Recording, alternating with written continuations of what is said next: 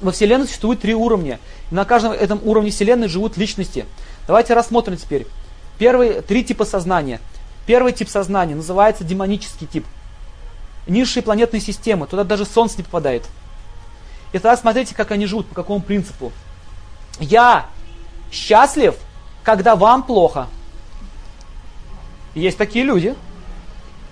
Гадость не сделал, день прошел зря. Гадость сделал хорошо. Или они вот слушают какую-нибудь передачу, там где часто эти передачи показывают, оскорбляют друг друга, да? И слушают, аж слюнки текут. Это означает, хочется наслаждаться чужими негативными эмоциями. Это означает, что человек культивирует в себе уже этот тип сознания. И это означает, что вот эта душа в следующей жизни попадет в ту сферу бытия, где культивируется такой вкус жизни. Его будут окружать такие личности. Как, например, человек попадает в тюрьму.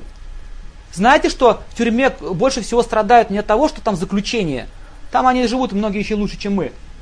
Они страдают из-за того, что они между друг другом не имеют нормальных отношений. Собачьи отношения. Их даже там милиция не трогает, они друг друга сами уничтожают. Это означает низшие миры, низший тип сознания. Эгоизм полностью поражен. Человек полностью поражен эгоизмом.